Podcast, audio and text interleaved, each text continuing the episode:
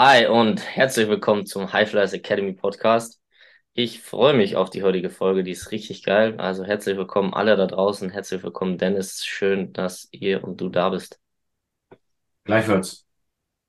Schön, dass es dich gibt, Dennis. Ja, gleichfalls. Sonst wird es den geilen Scheiß hier gar nicht geben. Hast du wieder aus deiner Positivity-Tasse getrunken? Ich habe sie gerade gesehen im Bild. Funktioniert. Ja. Meinst du die mit dem Gesicht drauf, die Tasse? Ja, das war die, oder? Nee, tatsächlich nicht. Ja. Die Also, äh, ist äh, im Verein oben, das ist, aber die strahlt auch vor Positivität. ja, die strahlt auch irgendwas aus, ja. Sehr positive Tasse. Hm. Ja, darum Gefällt geht's. mir auch insgesamt dein Look heute. Ist schön. Die Haare sehen gesund aus. Ja, frisch geduscht. Wird immer mehr mit der Mütze. Das gibt dir so ein bisschen was Rebellisches. Finde ich gut. Danke. Was Rebellisches. Wir sind auch irgendwo Rebellen. 100% gegen den Status quo im Strength and Conditioning. Ja.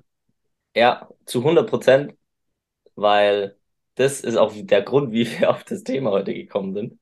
Äh, weil mir auch gesagt wurde, ich mache das anders wie 99 Prozent aller anderen. Und ich dachte, Ja, ja, richtig. Aber das ist gut. Wenn du zu den 1% gehörst, die etwas anders machen, liegst du meistens nicht so, nicht so schlecht. Ja.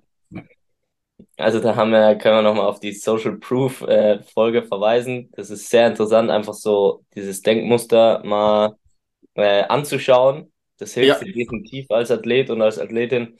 Ähm, und ja, es ist, ist schon oft mal gut und fürs Überleben wichtig ist, das zu tun, was alle anderen tun, aber in unserem Fall auch sehr häufig mal nicht. Und so sind wir auf das heutige Thema gekommen. Und zwar ist das Thema heute Krafttraining vor dem Training. Wie nenne ich das? Sporttraining? Oder wie nenne ich das? Krafttraining vor dem Sport, vor, ja, Krafttraining vor dem Sport spezifisch. Nee. Krafttraining vor dem Sport. Ja. Das hört sich sehr gut an. Ja. Genau, und zwar ist das das heutige Thema. Wir, wir haben schon im Vorgespräch so ein bisschen drüber gesprochen. Ähm, ich würde mal sagen, Dennis, hau raus. Was sagst du dazu? Ja, vielleicht, oder du sag noch einmal vielleicht die Aussage von dem Athleten, wie du darauf kommst, auf Genau. das Thema. Um Okay. das vielleicht einmal zu, zu erklären, worüber wir reden. Ja, guter Punkt. Äh, es ging darum, ähm, ich mache das Athletiktraining vor dem Mannschaftstraining. Ähm, das heißt, es wird frühs bis vormittags, mittags wird trainiert und ähm, am Nachmittag oder frühen Nachmittag ähm, wird Fußball gespielt. Das heißt, Fußball trainiert einfach. Ja. Und die Aussage war eben, okay, äh, das Fußballtraining oder das Krafttraining beeinflusst das Fußballtraining, weil ich will ja im Fußball besser werden, was wir ja auch sagen. Es geht darum, in dem Sport besser zu werden. Und deswegen wäre es sinnvoll, das Krafttraining nach dem Fußballtraining zu machen. Was per se ja ein interessanter Gedanke ist, weil vielleicht die fußballerischen Fähigkeiten spezifischer sind und die Bewegungsmuster im Krafttraining vielleicht einfacher sind. Ähm, meine klare Meinung war aber nein, es beeinflusst sich nicht. Also es geht auch um erwachsenen Athleten. Und da geht es genau auch darum, dass das Training von uns so gestaltet ist, in diesem Alter, da kommen wir jetzt eh gleich noch drauf, dass es sich positiv beeinflusst. Das ist einfach jetzt meine Meinung, so wie ich das da auch ähm, erklärt habe. Weil das Training zum einen dich nicht fertig macht, sondern dich primär aktiviert oder vorbereitet, dein Nervensystem, also dass die Trainingsplangestaltung schon so ist, dass es dich nicht beeinflusst. Und genau, daher es in meinen Augen sinnvoll ist, vor dem Fußballtraining Krafttraining zu machen, weil du nicht äh, dich so belastest, dass du nicht mehr Fußball spielen kannst, theoretisch. Genau. Ja, genau. Also da kommen auch wieder äh, eigentlich sozusagen, man kann gar nicht sagen, dass derjenige, der das gesagt hat, Unrecht hat, weil es Mhm. kommt halt wirklich auf die verschiedenen Faktoren an und auf die Planung. Der Punkt nämlich ist, ist eigentlich ja sehr, ist, ist in erster Linie mal richtig sozusagen first things first. Das heißt, wenn ich in irgendwas gut werden will, sollte ich das auch als Priorität behandeln. Aber sozusagen, es kommt, es gibt da trotzdem noch Abers, die eine Rolle spielen. Zum einen ist es, wer wird trainiert? Also es gibt verschiedene in der Entwicklung eines Athleten, eines Menschen, verschiedene Stadien sozusagen und bis zum Alter von zwölf circa. Es ist ja nicht nur kalendarisches Alter, sondern in Wirklichkeit entwickelt sich ja jeder ein bisschen anders. Es gibt die, die Late Bloomer, die dann eigentlich ne, mit 16 da sind, wo andere mit 12 sind und so weiter. Aber lassen wir das mal so als Konstrukt stehen.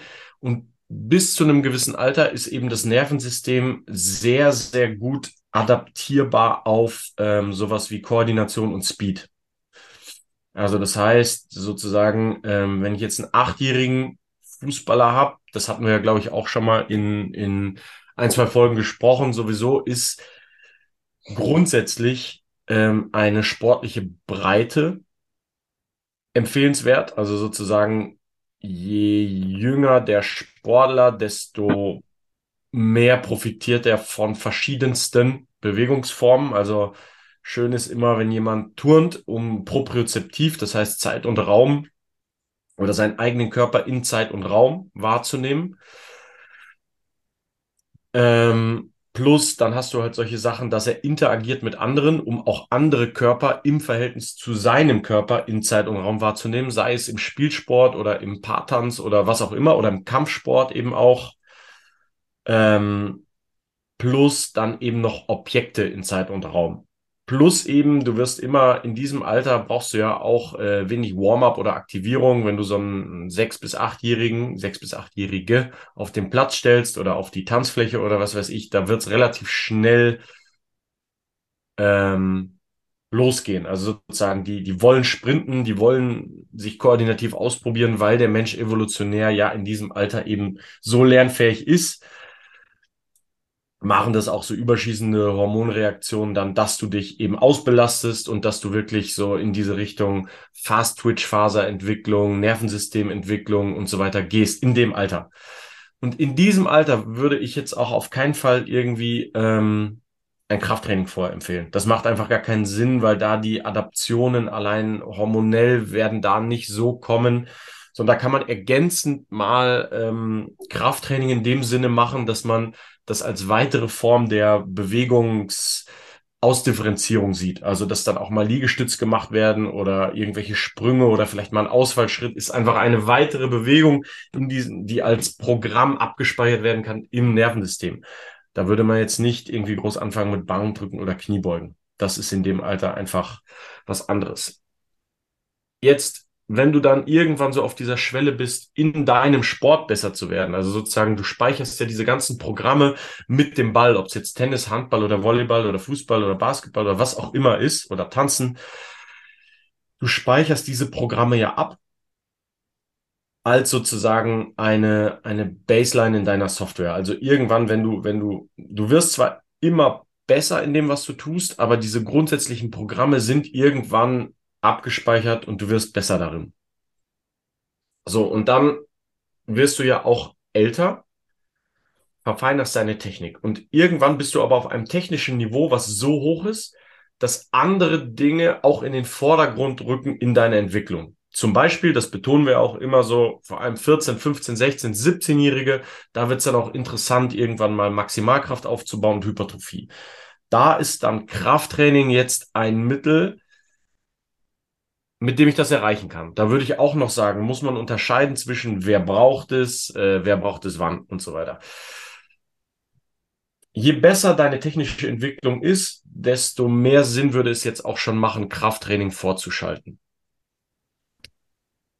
Und irgendwann bist du halt so ausgereift und wenn das dann wirklich so ist, dass im Prinzip der Weak Link eher in deiner körperlichen Entwicklung ist, dann macht es ja der Einleitung folgend, dass du immer dein Weakest Link priorisieren solltest, auch Sinn, Krafttraining zuerst zu machen. Soweit nur mal so die Differenzierung von ich trainiere ein Kind, dann einen Jugendlichen oder einen Erwachsenen. Und dann haben wir auch noch die Differenzierung des Trainingsprogramms. Also sozusagen, ähm, du hattest mir eben dann schon kurz gesagt, was ihr im Training macht. Und das war ein perfektes Beispiel für, du kannst es ja gleich nochmal sagen, ähm, ja. ich schalte dieses Training vor das sportspezifische Training, weil kann ja A, jemanden ausbelasten und komplett crushen im Training. Das heißt, ich mache sehr, sehr viele Wiederholungen. Ich gehe in dem jeweiligen Wiederholungsbereich an die maximale ähm, Intensität, mach vielleicht sogar Cluster, versuch jede Muskelfaser zu treffen. Das wäre, das wäre ein Training, was sowieso meistens Quatsch wäre für den jeweiligen Sport, weil wir ja minimale Reize für maximalen Effekt sozusagen setzen wollen. Aber es gibt ja nun mal diese High-Volume-Trainingseinheiten, die vor allem dazu dienen, wenn ich jetzt viel Muskelmasse zunehmen möchte.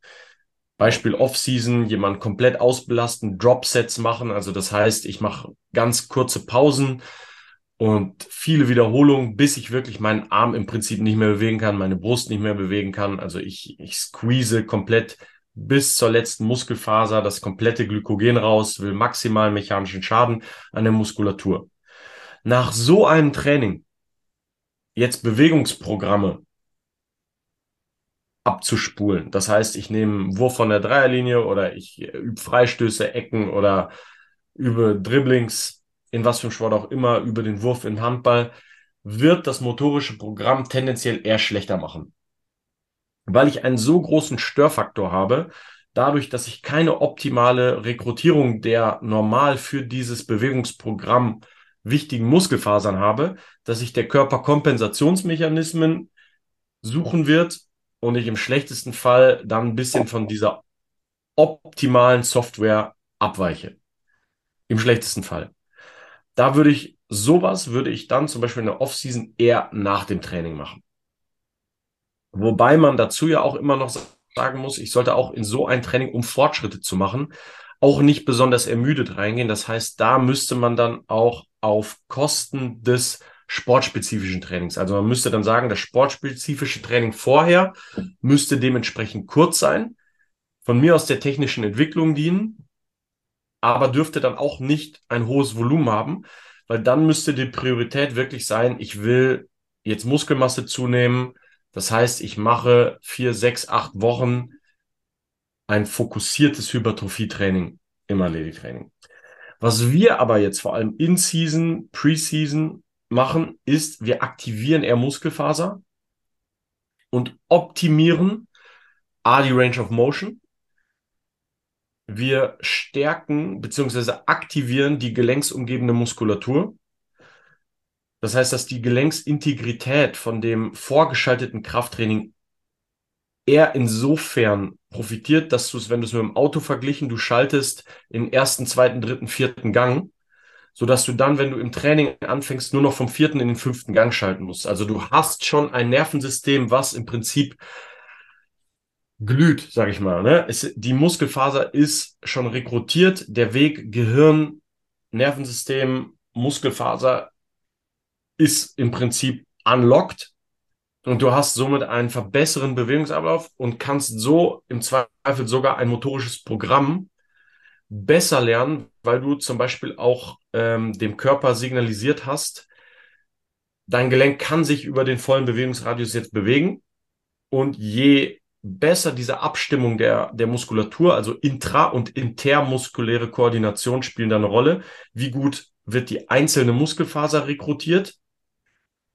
Also die motorischen Einheiten, wie gut rekrutieren sie die einzelne Muskelfaser, das ist Krafttraining, aber auch die intermuskuläre Koordination. Also zum Beispiel in der Kniebeuge hast du über 400 Muskeln, die zusammenspielen. Wie gut spielen die zusammen? Und wenn da das vorgeschaltete Training eher Low Rep ist, mit einer adäquaten Intensität, wird das motorische Programm, was danach im Fußball, Basketball oder sonst wo benutzt wird, eher von dieser verbesserten intra- und intermuskulären Koordination profitieren.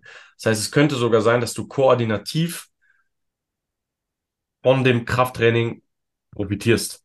Deine Gelenke besser geschützt sind.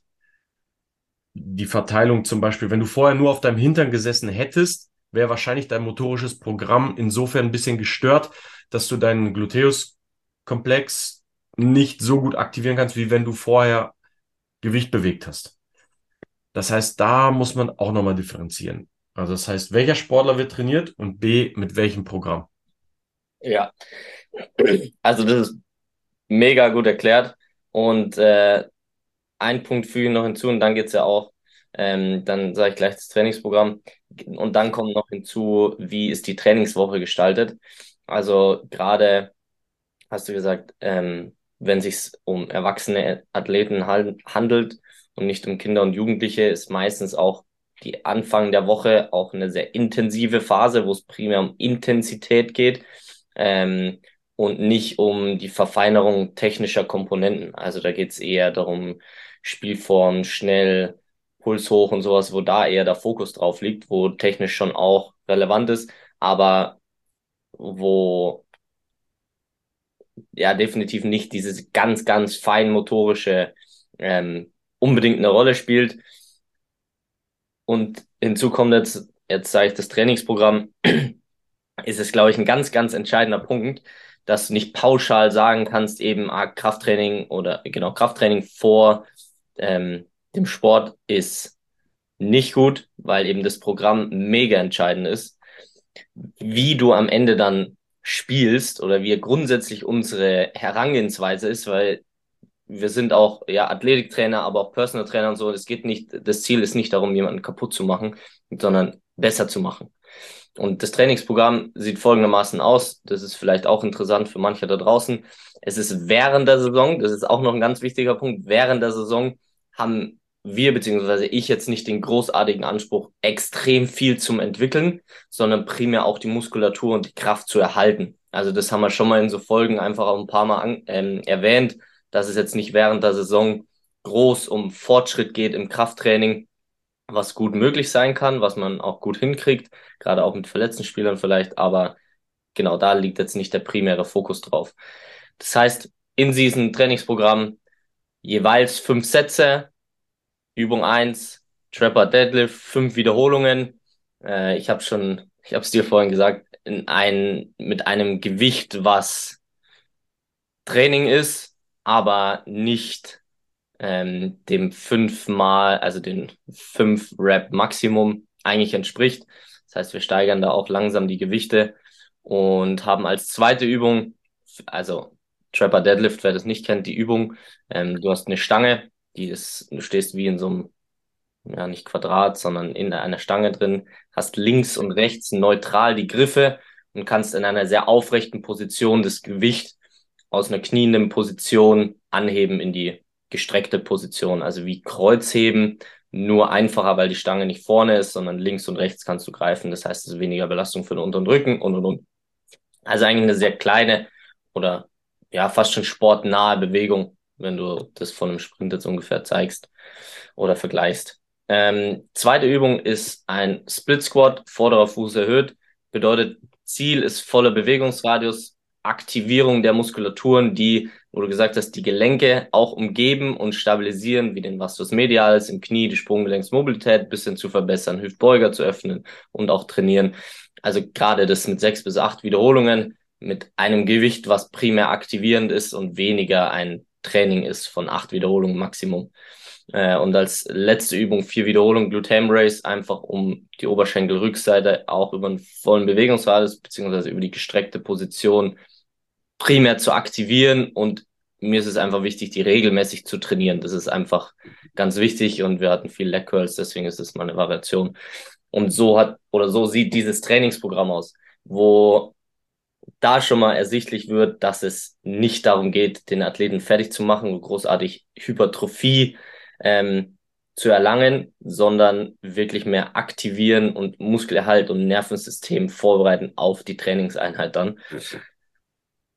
Und genau, also da wird schon total sichtlich, was wahrscheinlich einer der wichtigsten Punkte ist, wie das Trainingsprogramm gestaltet ist, was du dann rausgibst. Und auch den Punkt, wo du perfekt gesagt hast, gerade in dem Alter, da haben, haben wir auch schon mal drüber gesprochen, dass im, in welchem Alter es Sinn macht, Krafttraining zu machen, beziehungsweise koordinatives Training Sinn macht, um das zu entwickeln und dementsprechend natürlich auch die ähm, zeitliche Gestaltung von Athletiktraining wo das da definitiv Sinn macht, nach dem Training oder nach dem Sport Athletiktraining zu machen, weil du natürlich einen anderen Fokus hast.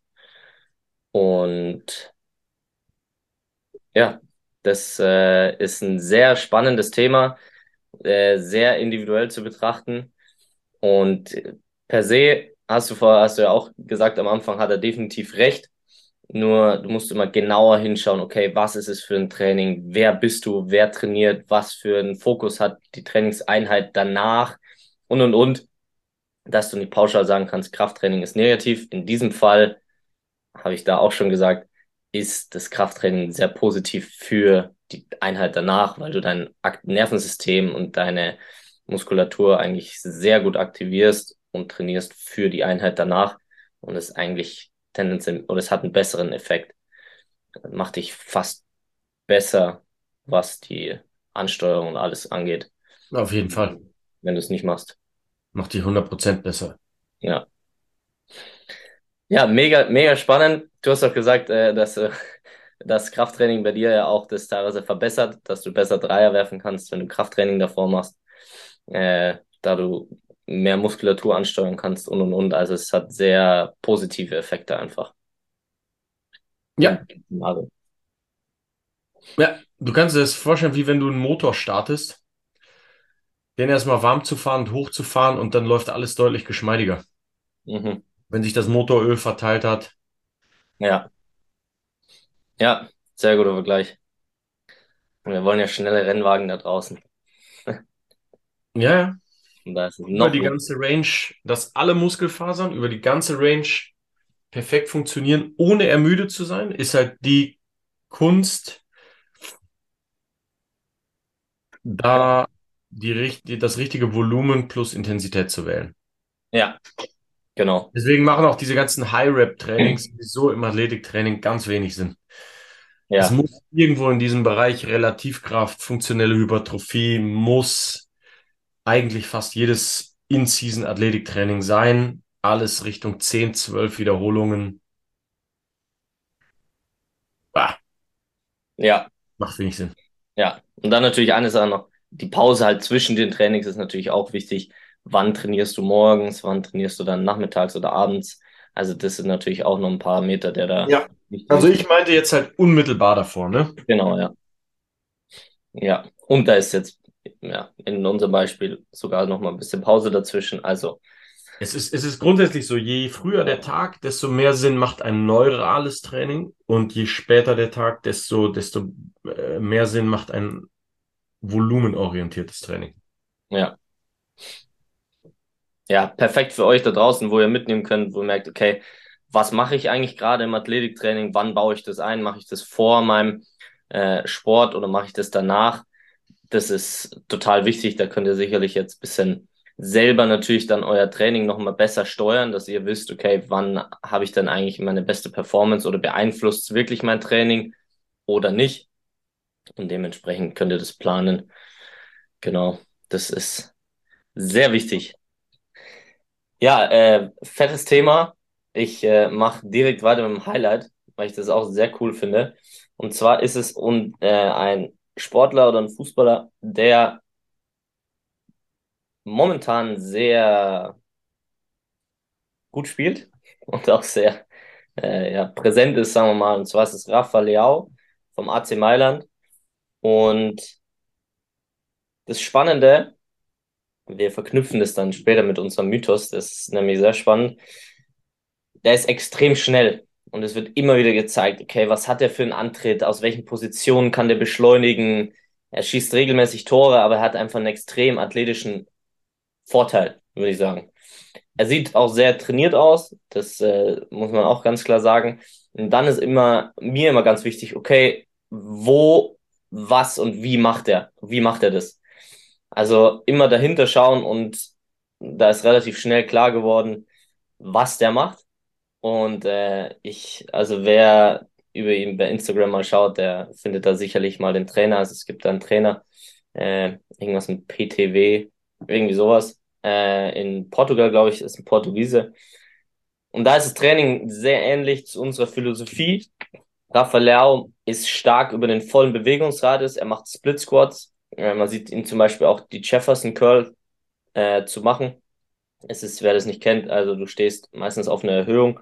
Er steht sogar auf einem Squatboard, ähm, falsch rum drauf, hat eine Langhantel ähm, und beugt sich nach vorne und stretcht sozusagen die hintere Kette und die Hamstrings.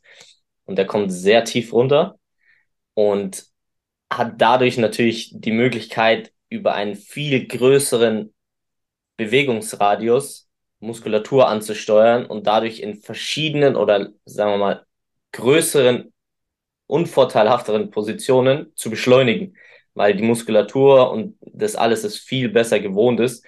Und da gibt's auch sehr, sehr, also der Trainer, der hat das auch sehr häufig immer mal gepostet, wo das sehr gut äh, veranschaulicht.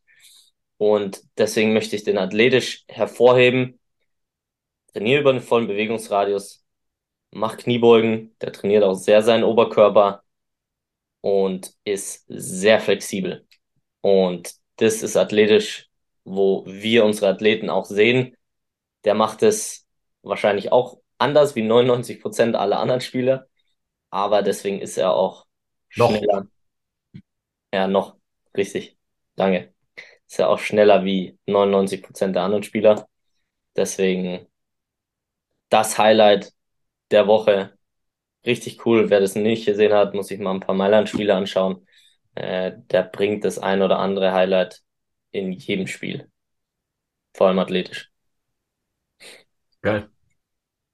Ja, richtig cool. Das äh, ist für mich auch immer ganz wichtig, da solche äh, Beispiele zu haben. Einfach für euch da draußen, dass ihr das auch seht.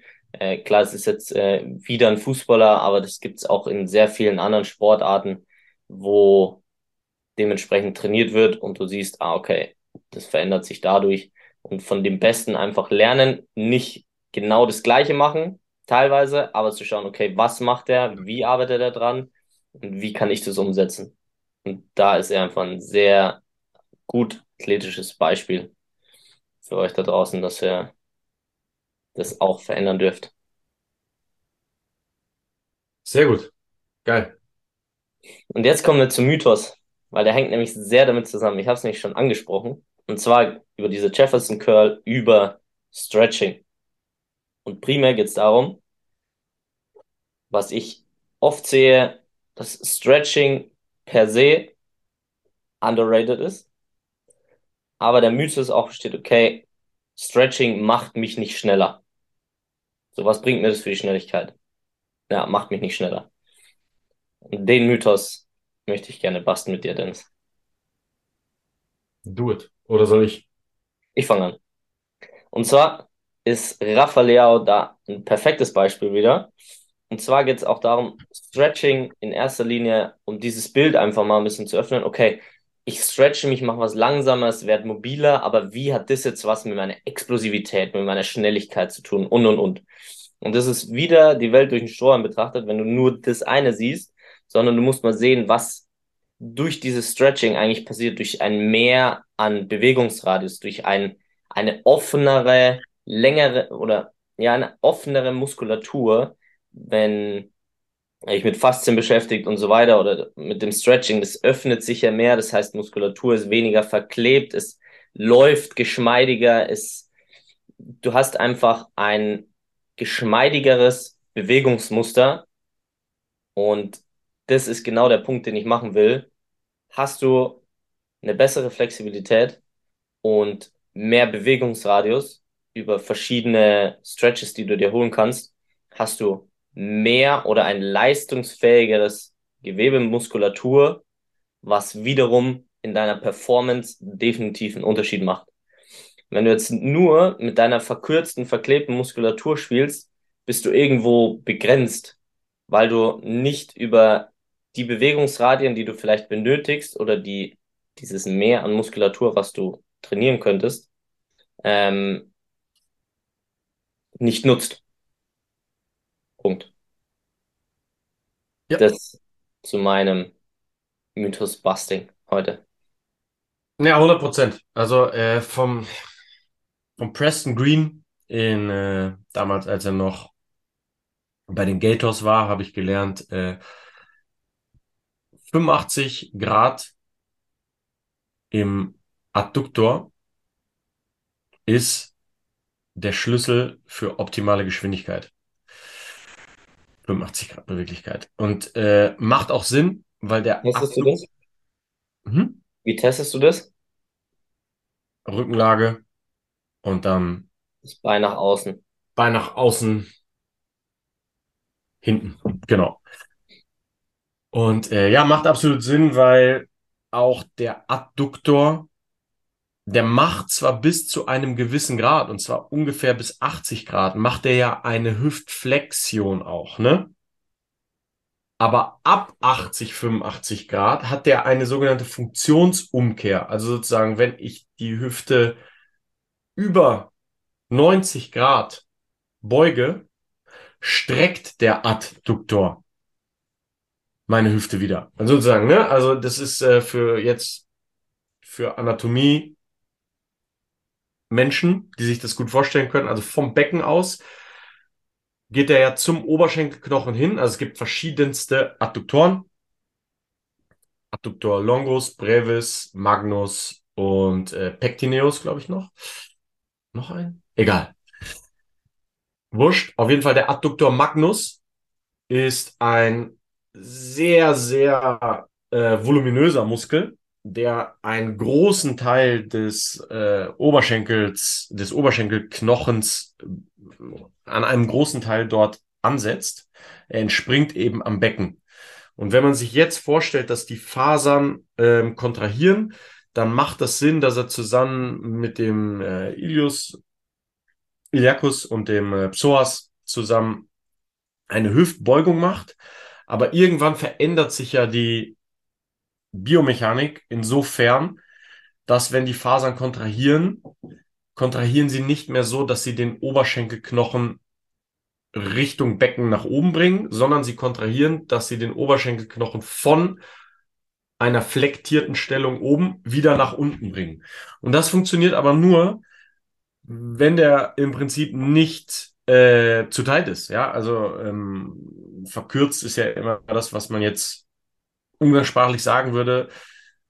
Das trifft ja nicht ganz, sondern er ist irgendwie vom Nervensystem dauerhaft innerviert. Er macht irgendeine eine Spannung, um etwas zu bewirken. Das Nervensystem macht das ja nicht umsonst oder nicht ohne Grund.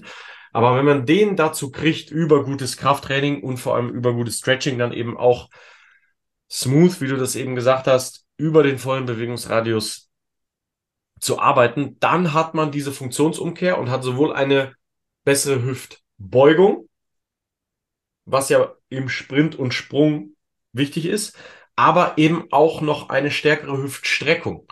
Aber in diese Flexion muss die Hüfte ja auch erstmal kommen und der Adduktor muss perfekt funktionieren, um sozusagen über diese 90 Grad dann auch eine Faserstellung zu haben, wo er als weiterer Hüftstrecker neben Gluteus und äh, Hamstrings ähm, fungieren kann überhaupt. Ne? Und deswegen, es macht absolut Sinn, da was, was der äh, Preston Green äh, damals zu mir gesagt hat, 85 Prozent, äh, Grad, Entschuldigung, Ja.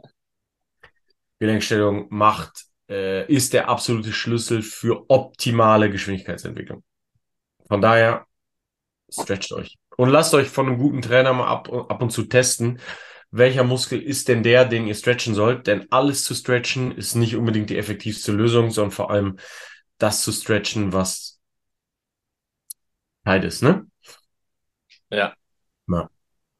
Perfekt. Haben wir auch in der vor, vor, vor, vorletzten Folge ähm, was Mythos gehabt oder besprochen.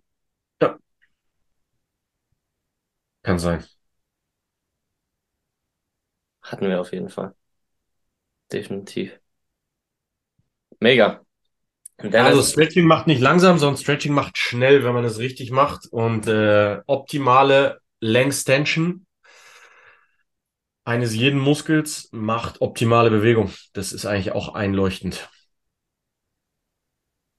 also Lenktension über den vollen Bewegungsradius der Muskulatur anzuspannen. Ah, das, ja genau, das ist, bedeutet es ja klar. Also so Längenspannung. Ja, Ja. genau. Ja, mega. Geil. All right. In the books. In the books. Mic drop. Das war ein Mini-Mic. Das ist ein Mini-Mic. Meine Beatboxing-Skills sind definitiv noch aus, ausbaubar. Nee, fand ich geil. Hat er gepasst.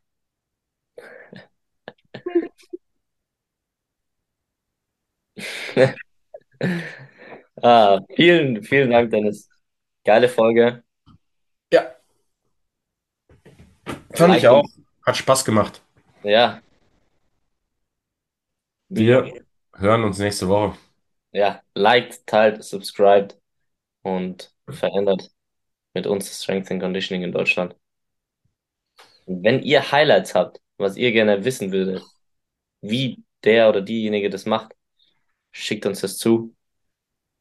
Wir hauen's raus. Yeah. Have a great day, Dennis. You too. Heute, Hm? heute ist ein guter Tag. Stay positive. Yes. Tschüss. Ciao.